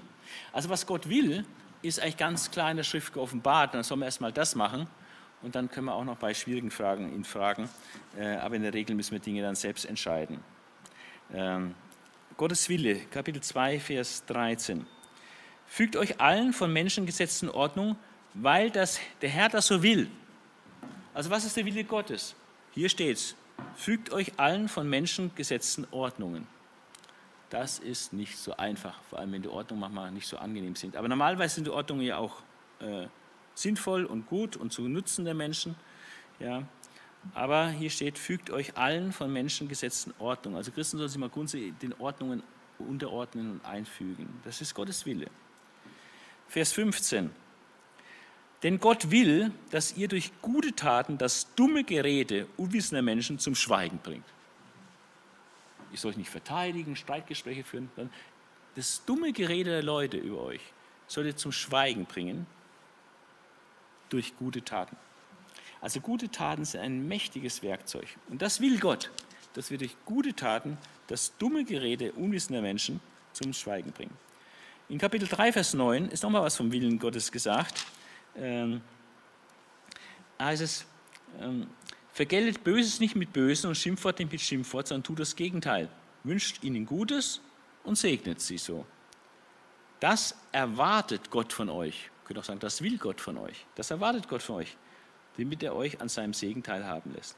Also Gott erwartet von euch, Gott will, dass du Böses nicht mit Bösen vergiltst und Schimpfwort nicht mit Schimpfwort vergiltst, sondern im Gegenteil, immer Gutes tun und die Leute segnen.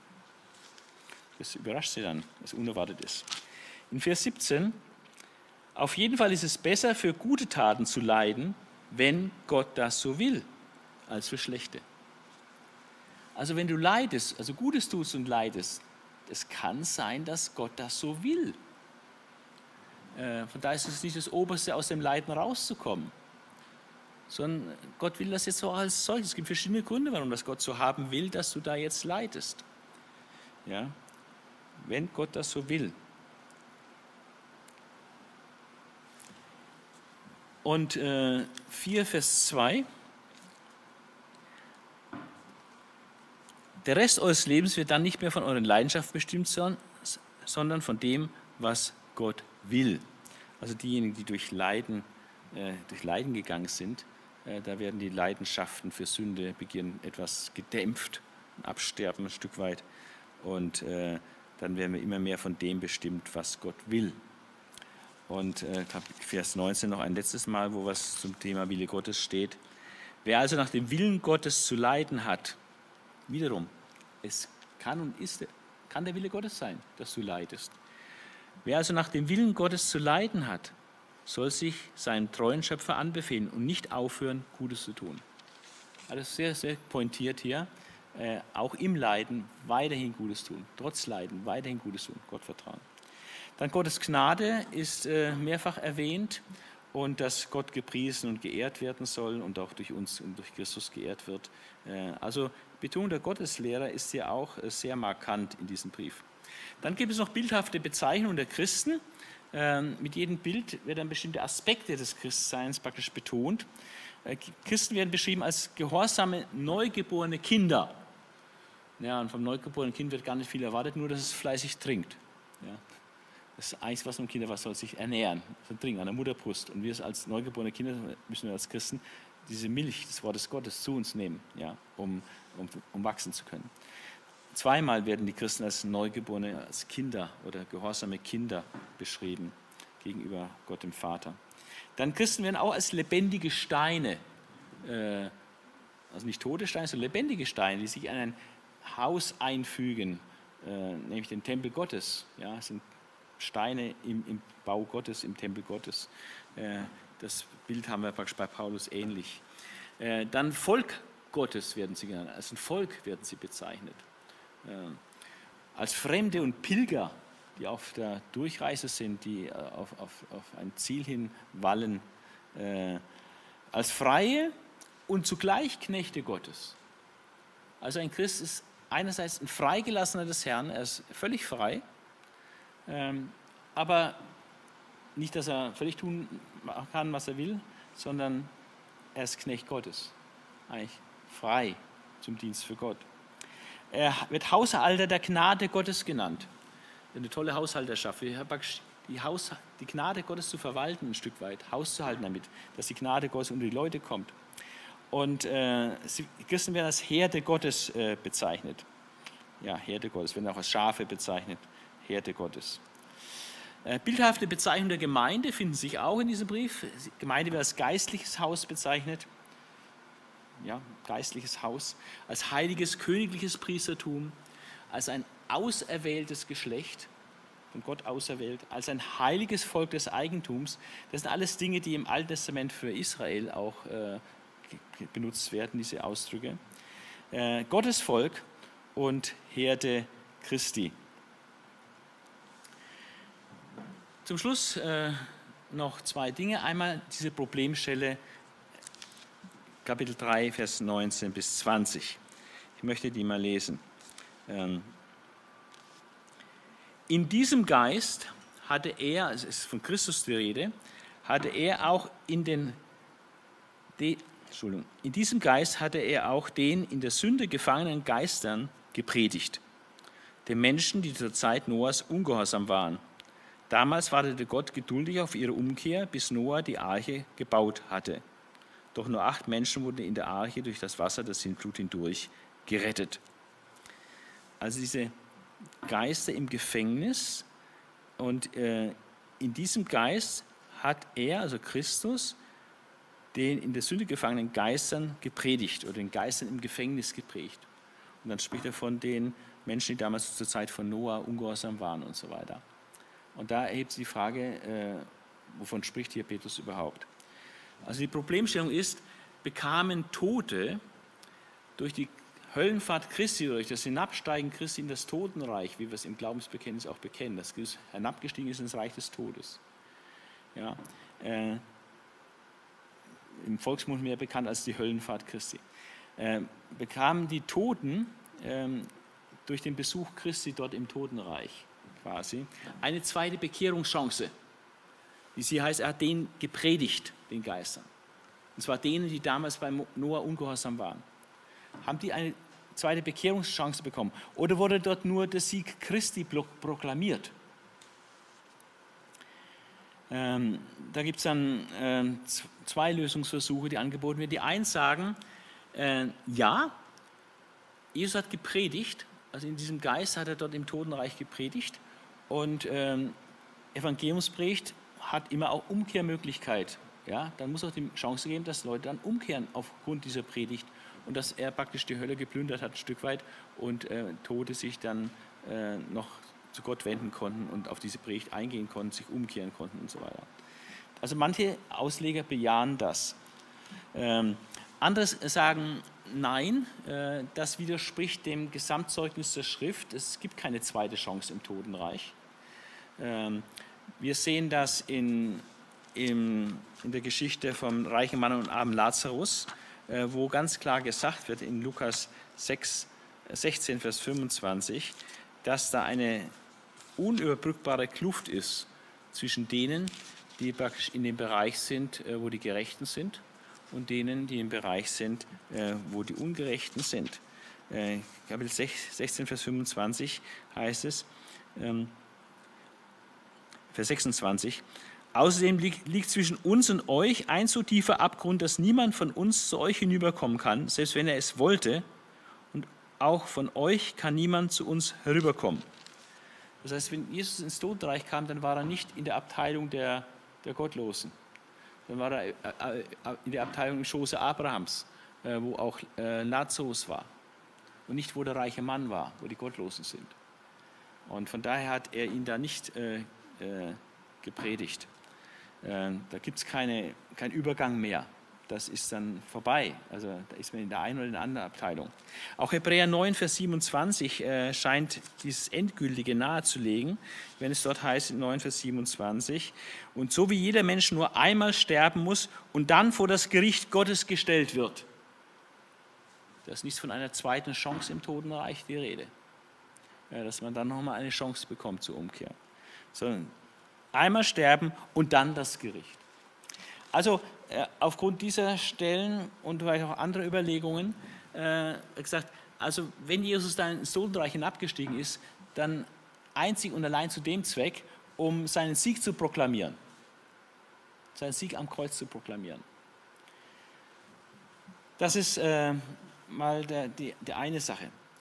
Ähm, es geht aber noch weiter bei dieser Problemstelle.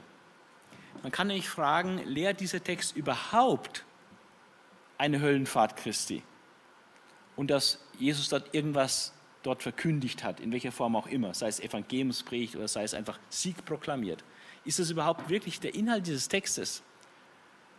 Wer sind denn die in der Sünde gefangenen Geister, denen Jesus im Geist gepredigt hat? Ja. Und da gibt es äh, wiederum zwei Lösungsversuche. Die einen sagen, ja, ähm, der Text lehrt diese Höllenfahrt Christi. Die Geister sind Bewohner des Totenreichs zur Zeit, als Jesus starb und ins Totenreich hinabging. Und dann hat er entweder, das Evangelium geprägt oder er hat ihnen äh, seinen Sieg proklamiert. Aber hier in diesem Text geht es um die Höllenfahrt oder die, äh, das Hinabsteigen Christi ins Totenreich, um dort eine Verkündigung zu tun. Und die anderen Ausleger sagen, nein, äh, das versteht den Text eigentlich ganz falsch. Es ist eigentlich ganz einfach und hat überhaupt nichts mit irgendeiner Verkündigung im Totenreich zu tun, äh, sondern sagt, die gefangenen Geister äh, sind Menschen zur Zeit Noahs. Und die sind jetzt äh, natürlich im Totenreich, sind längst gestorben und sind dort gefangen und aufbewahrt für das Gericht. Und denen wurde tatsächlich gepredigt. Denen wurde tatsächlich eine Umkehrchance gegeben. Aber nicht im Totenreich, als Tote, sondern damals, als sie lebten, zur Zeit Noahs als nicht Noah die Arche baute. baute. Und das war eine Botschaft, eine Gerichtsbotschaft und eine Botschaft, die zur Umkehr führen musste. Es war die Botschaft, Gott wird eine Flut um die ganze Welt kommen lassen und alles wird untergehen, alles wird vernichtet werden. Das war eine Gerichtspredigt. Und ähm, diese Gerichtspredigt ist praktisch im Geiste Christi. Also der Geist Christi hat praktisch durch Noah damals diese Gerichtspredigt gehalten. Zu den Zeitgenossen des Noah. Die, die jetzt im Totenreich sind. Das ist die Bedeutung dieses Textes. Spricht überhaupt nicht, dass Jesus ins Totenreich hinabgestiegen ist, da irgendwas gesagt hätte, sondern dass denen, die jetzt im Totenreich sind, damals, die zur Zeit Noahs gelebt haben und jetzt die im Totenreich sind, dass denen damals durch Noah praktisch der Geist Christi, der göttliche Geist, ihnen eine Predigt gehalten hat durch Noah. Noah war der Verkündiger. Und da gibt es eine riesen Auslegungsgeschichte dazu, wie sich das entwickelt hat und Argumente rauf und runter und so weiter. Ein, ein Schüler von uns hat mal da eine, eine Facharbeit, also eine Abschlussarbeit darüber geschrieben, 40, 50 Seiten Paper, richtig gut, ja, hat da viel gelernt. Und ähm, die Argumentation für diese Lösung B halte ich persönlich äh, die beste. Aber da muss man wirklich dann tiefer einsteigen und äh, sich damit auseinandersetzen. Aber dass man es mal gehört hat, äh, welche Probleme es hier gibt und welche Lösungsversuche. Zusammengefasst folgendes: Die einen sagen, Jesus ist ins Totenreich gestiegen, hat das Evangelium verkündigt. Manche hatten eine zweite Chance und konnten sich dann bekehren als Tote. Äh, Finde ich sehr problematisch. Diese Lehre wird nirgendwo gelehrt, sowas im Neuen Testament. Äh, andere sagen, Jesus hat, als er im Totenreich war, seinen Sieg verkündigt. Okay, kann sein äh, nichts dagegen. Ähm, andere sagen, hier geht es gar nicht um eine Hinabsteigen ins Totenreich, sondern es geht um das Christi Geist, der göttliche Geist, auch damals schon gepredigt hat. Zur Zeit von Noah wurde schon gepredigt im Geiste Christi. Äh, und zwar den Menschen, die jetzt im Totenreich sind. Und die haben damals nicht gehört und deswegen sind sie hier und warten auf das Gericht. Also, ähm, dass man hier mal eine Anregung hat. Wir kommen zum Schluss, eine Klärung des Briefes. Wir haben einen Briefeingang, kurz mit zwei Versen. Und dann geht es äh, um die Erlösung durch Christus. Das ist das erste große Thema, Kapitel 1, Vers 3 bis 2, Vers 10. Ähm, werden die Segnungen des Evangeliums äh, aufgezählt. Äh, die Natur dieser Segnungen sind eher geistlicher Natur, diese Segnungen, äh, dass das alles vorhersehen gesehen worden ist äh, von Gott, auch durch die Propheten. Ja? Und ähm, dann, dass diese Erlösung durch Christus eine lebensverändernde Kraft hat. Die Erben des Segens sind dann die Gläubigen. Und dann wird von ihrem Glauben und ihrer Sicherheit gesprochen, in Kapitel 1, 17 bis 21. Dann auch ihre Verantwortung, die sie dann als Christen haben. Und dass sie als Bauwerk und Priesterschaft Gottes eingesetzt sind und äh, quasi Menschen äh, die Gnade Gottes äh, erzählen sollen. Im hinteren Teil dann, äh, also in der Mitte, im mittleren Teil haben wir die Beziehungen der Christen in verschiedene Richtungen. Die Beziehungen zur Heidenwelt, zum Staat, Beziehungen von Sklaven, Ehefrauen und Ehemänner und auch Beziehungen innerhalb der Gemeinde. Und äh, da will ich nur ein paar Verse noch, äh, noch ansprechen und lesen, weil es sehr, sehr praktisch ist hier an dieser Stelle. Ähm, zur Heidenwelt, Kapitel 2, 11 bis 12. Ihr wisst, liebe Geschwister, dass ihr in dieser Welt nur Ausländer und Fremde seid. Das ist unser Status. Ja? Wir sind Fremdbürger. Sind, einerseits sind wir auch EU-Bürger, aber wir sind auch Fremdbürger, weil wir nicht in dieser Welt allein leben, sondern wir sind Himmelsbürger. Wir haben doppeltes Bürgerrecht, EU-Bürger und Himmelsbürger. Und da sind wir in gewisser Weise immer ein bisschen fremd, weil mit dieser Himmelsbürgerschaft können die Leute hier nichts anfangen. Ja. Also wir sind praktisch Ausländer hier und Fremde, weil unser eigenes, eigentliches Bürgerrecht im Himmel ist. Deshalb ermahne ich euch, gebt den Leidenschaften eurer eigenen Natur nicht nach, denn sie kämpft gegen euch. Ja, dieses Kampf Fleisch gegen Geist und so, kennen wir von Paulus, Römer 7. Euer Leben muss gerade unter Menschen, die Gott nicht kennen, einwandfrei sein. Wenn sie euch als böse verleumden, sollen sie eure guten Taten sehen, damit sie zur Einsicht kommen und Gott preisen, wenn er einmal an ihr, in ihr Leben eingreift. Also, wie sollen wir uns als Fremdbürger in dieser Welt verhalten? Wir sollen gute Taten tun. Ja? Äh, wir sollen uns einwandfrei verhalten, damit da nichts zu kritisieren ist, damit da kein schlechtes Licht auf unseren Gott fällt, ja, in dessen Reich, zu dessen Reich wir gehören. Und die Menschen, die Gott nicht kennen, sollen dann unseren einwandfreien Lebenswandel sehen und neugierig werden auf äh, unser, unsere Bürgerschaft im Himmel. Dann Verhalten gegenüber dem Staat. Äh, da geht es darum, dass man sich den gesetzten Ordnungen einordnet, äh, weil Gott diese einge eingesetzt hat. Äh, er hat sie, die Statthalter, eingesetzt. Also es müssen keine frommen Leute sein, die da eingesetzt sind. Also jede Regierung, die eingesetzt ist, von Gott eingesetzt und wir sollen uns ihnen unterordnen. Und Gott will, dass wir durch gute Taten ähm, dummes Gerät über uns halt dann auch äh, widerlegen. Ähm, und wir sollen Ehrfurcht vor Gott haben, aber auch den König, das heißt Bundeskanzler und sonstige Leute, die in Autorität sind, ehren. Den Sklaven wird dann äh, gesagt, dass sie sich, wie sie sich verhalten sollen, dass sie ähm, gute Sklaven sein sollen, sollen die Arbeit gut machen und durch ihr vorbildliches Leben äh, praktisch für positive Schlagzeilen sorgen und auf ihren Herrn aufmerksam machen.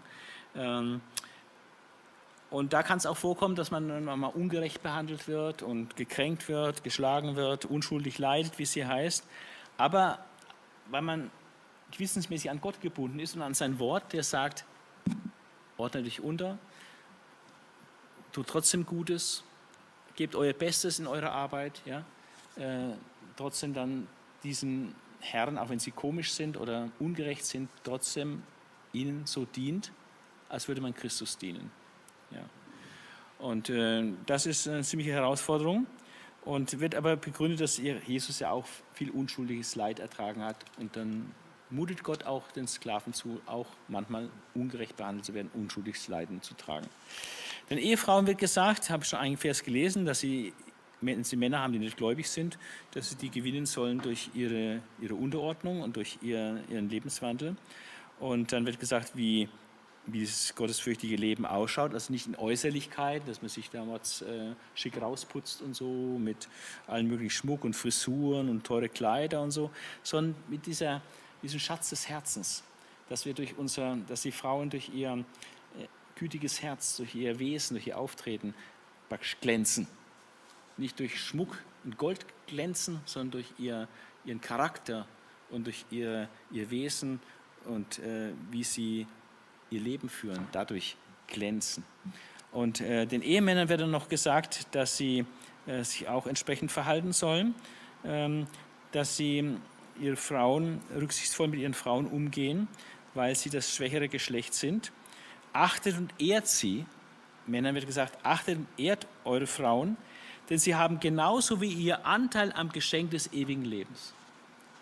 Also ähm, da schaut man nicht von oben herab, sondern ein gleichwertiger Partner, der Anteil genauso wie ich Anteil hat am ewigen Leben bei Christus. Und ich achte meine Frau, ich ehre meine Frau. Und das wird hier von den gläubigen Männern erwartet.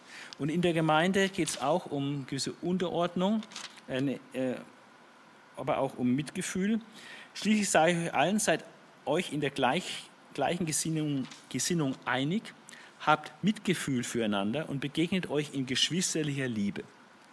Also das ist so die Maßgabe in der Gemeinde. Wie soll man sich in der Gemeinde verhalten? Man soll sich in geschwisterlicher Liebe begegnen.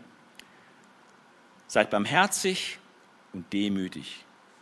Wenn euch mal jemand ein böses Wort sagt, dann redet nicht wieder mit einem bösen Wort. Ja. Also sind einige Anweisungen hier in diesem Zusammenhang. Dann die Leiden der Christen, das wird dann im hinteren Teil ab Kapitel 3 noch stärker thematisiert. Da noch, nimmt es noch mehr zu, wird noch mehr betont in Kapitel 3, 11 bis 4, 19. Und da äh, spricht Petrus von den Segnungen des Leidens, dass es auch Segnungen hat für den, der leiden muss. Christus das große Beispiel des Leidens, was Leiden im Fleisch auch für positive geistige Auswirkungen haben kann und eben dann das heilige Leben.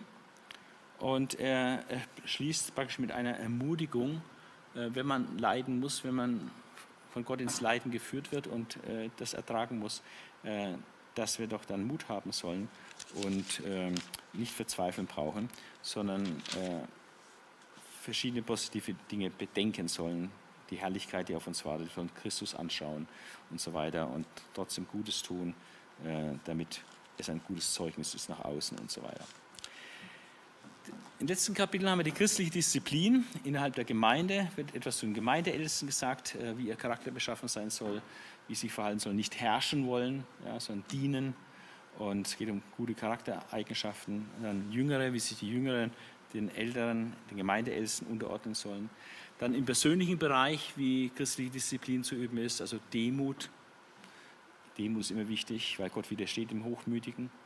Demut ist ganz wichtige Tugend im Christsein. Äh, Nüchternheit, Wachsamkeit, auch ganz wichtige Tugenden. Leidensbereitschaft. Und dann schließt es mit einem Verheißungswort äh, in Kapitel 5, Vers 10, äh, wo gesagt wird, der Gott, von dem alle Gnade kommt, er hat euch berufen, mit Christus zusammen für immer in seiner Herrlichkeit zu leben. Also dieses Verheißungswort sollte man sich äh, wirklich aufschreiben, einrahmen, immer dran denken. Äh, und dann schließt er mit einem Lobpreis Gottes.